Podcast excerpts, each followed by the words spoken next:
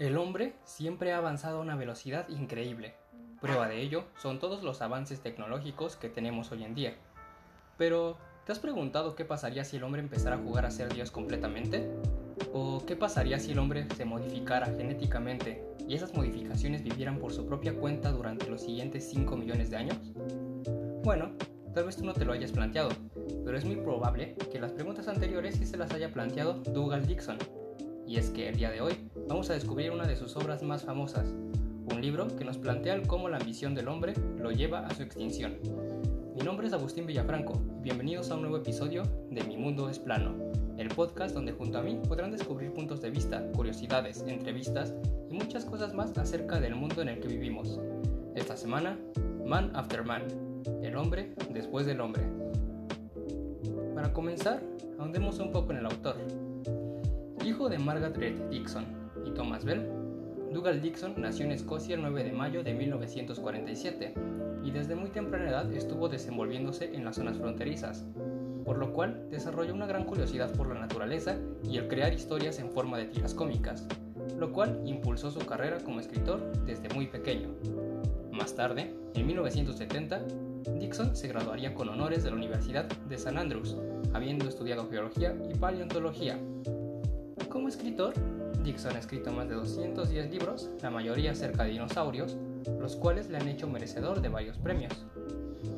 La inspiración de Dixon viene tanto de la novela de ciencia ficción The Time Machine de H.G. Wells y las criaturas futuristas que son mencionadas en las obras, además de campañas de conservación de especies en los años 60, especialmente para salvar a los tigres, así como observar que uno de sus compañeros portaba una chapa con la leyenda Save the Whales o en español Salvemos a las ballenas. Todo esto fue lo que llevó a reflexionar a Dixon acerca de las especies en peligro de extinción y cómo es que si llegan a desaparecer, otras criaturas tomarían su lugar en la naturaleza eventualmente. El agua. El resultado en 1981 sería la publicación del libro Afterman, la zoología del futuro, el cual es un libro que explora imaginariamente el planeta Tierra 50 millones de años en el futuro, mostrándonos ecosistemas habitados por los descendientes futuristas de los animales que coexisten con nosotros hoy en día. El éxito del libro Afterman fue tal que Dixon escribió otros dos libros para completar su trilogía. Estos serían The New Dinosaurs, una evolución alternativa, el cual muestra un mundo ficticio donde la extinción cretácica nunca sucedió. Y por último, el libro del que hablaremos hoy, Man After Man, la antropología del futuro, el cual es un libro que nos cuenta detalle a detalle el qué pasaría si el hombre creara seres humanos artificiales y estos reinaran sobre la Tierra durante los, cinco, durante los siguientes 5 millones de años. Así que sin nada más, empecemos a profundizar en el libro. Man After Man comienza con una cita de Charles Kimberly Brain, un famoso paleontólogo sudafricano, la cual dice lo siguiente. Probablemente sea razonable concluir que si no hubiera sido por los cambios ambientales basados en la temperatura en los hábitats de los primeros homínidos, aún estaríamos seguros en algún bosque cálido y hospitalario, como en el Mioceno de antaño, y aún podríamos estar en los árboles. Seguido de esta cita, encontramos un prólogo y una retrospectiva hacia los orígenes del hombre desde hace 8 millones de años de atrás en el tiempo, hasta tan solo 100 años atrás, considerando que este libro fue escrito en 1990. Y pero después de tanta introducción, podemos meternos de lleno a la segunda parte del libro, la cual comienza 200 años desde que el ser humano empezó a jugar con su propia genética con el objetivo de adecuar la especie a todo tipo de biomas. Entonces, que aparecería el primer Homo aquaticus, o como lo vamos a conocer durante el resto de la lectura, el aquamorfo. Con una cabeza pequeña y un cuello grueso casi inexistente, esta criatura no tiene pulmones, pero sí branquias que le permiten viajar por las profundidades del océano. El aquamorfo fue especialmente creado para la vida marina, y cada rasgo de él lo da a notar. Esta especie será lo más cercano a una sirena que el ser humano verá. Nuestra siguiente especie tiene como un propósito, bueno, tiene un propósito más ambicioso que solamente viajar por las profundidades del océano, y es considerado el más grande triunfo de la ingeniería genética, el hombro celestis, o el vacumorfo, el cual es lo más cercano a un armadillo humano que se podremos observar.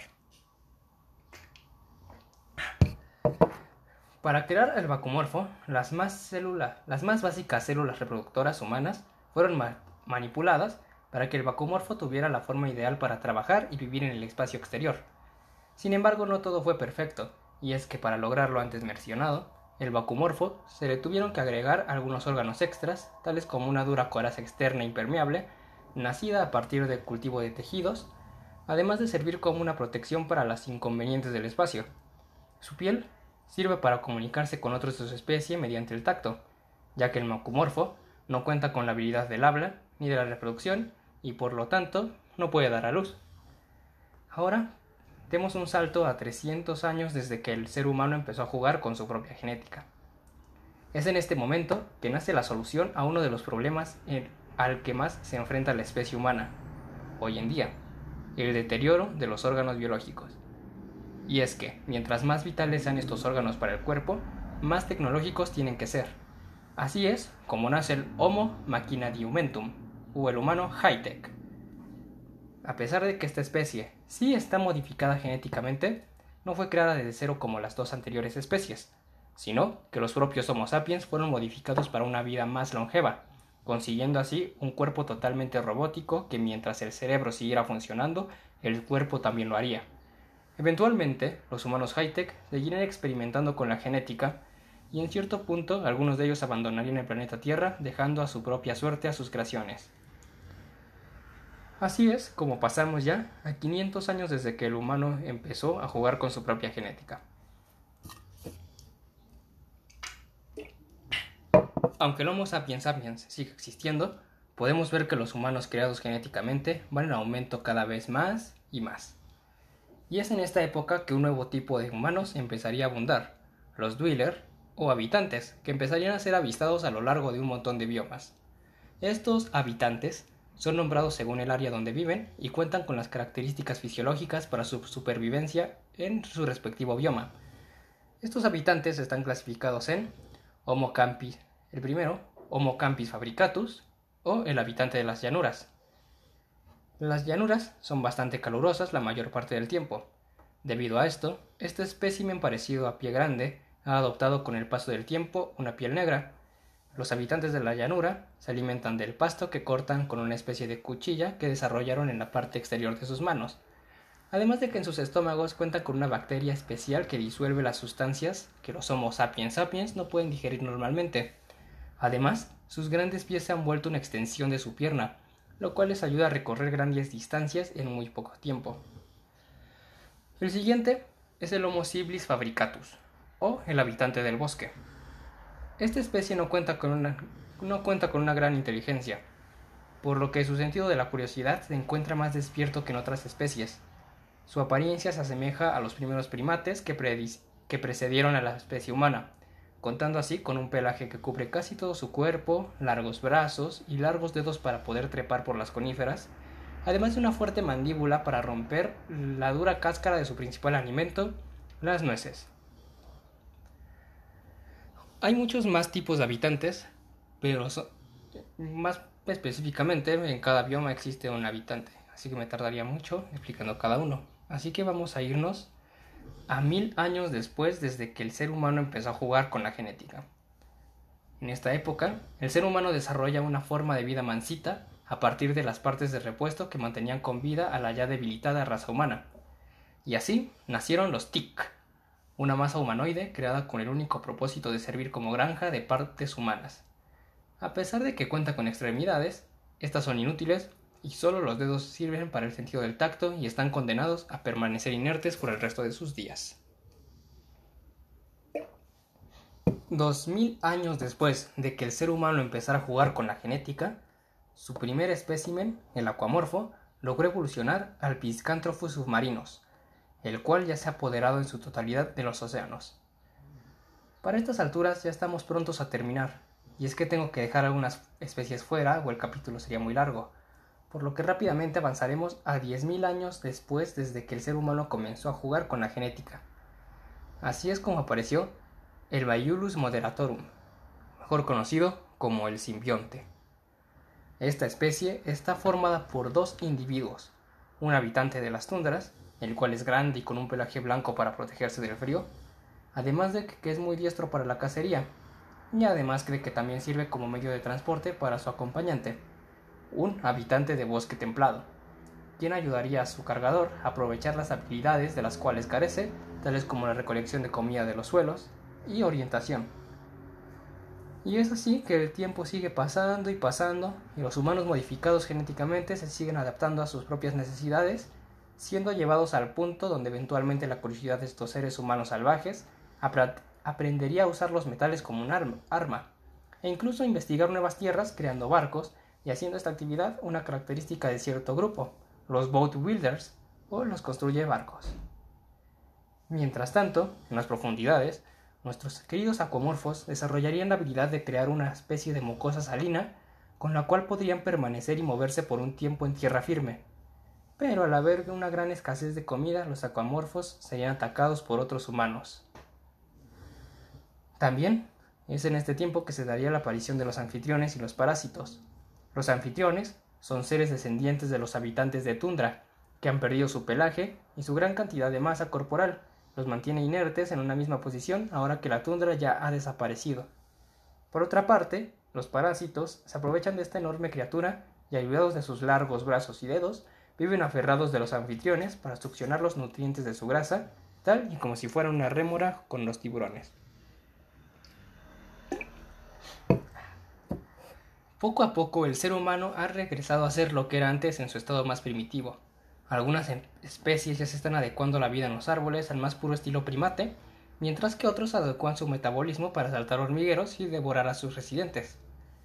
Cinco millones de años ya han pasado desde que el ser humano empezó a jugar con la genética, y desde que todas sus creaciones empezaron a coexistir a la par, evolucionando todas a un ritmo similar.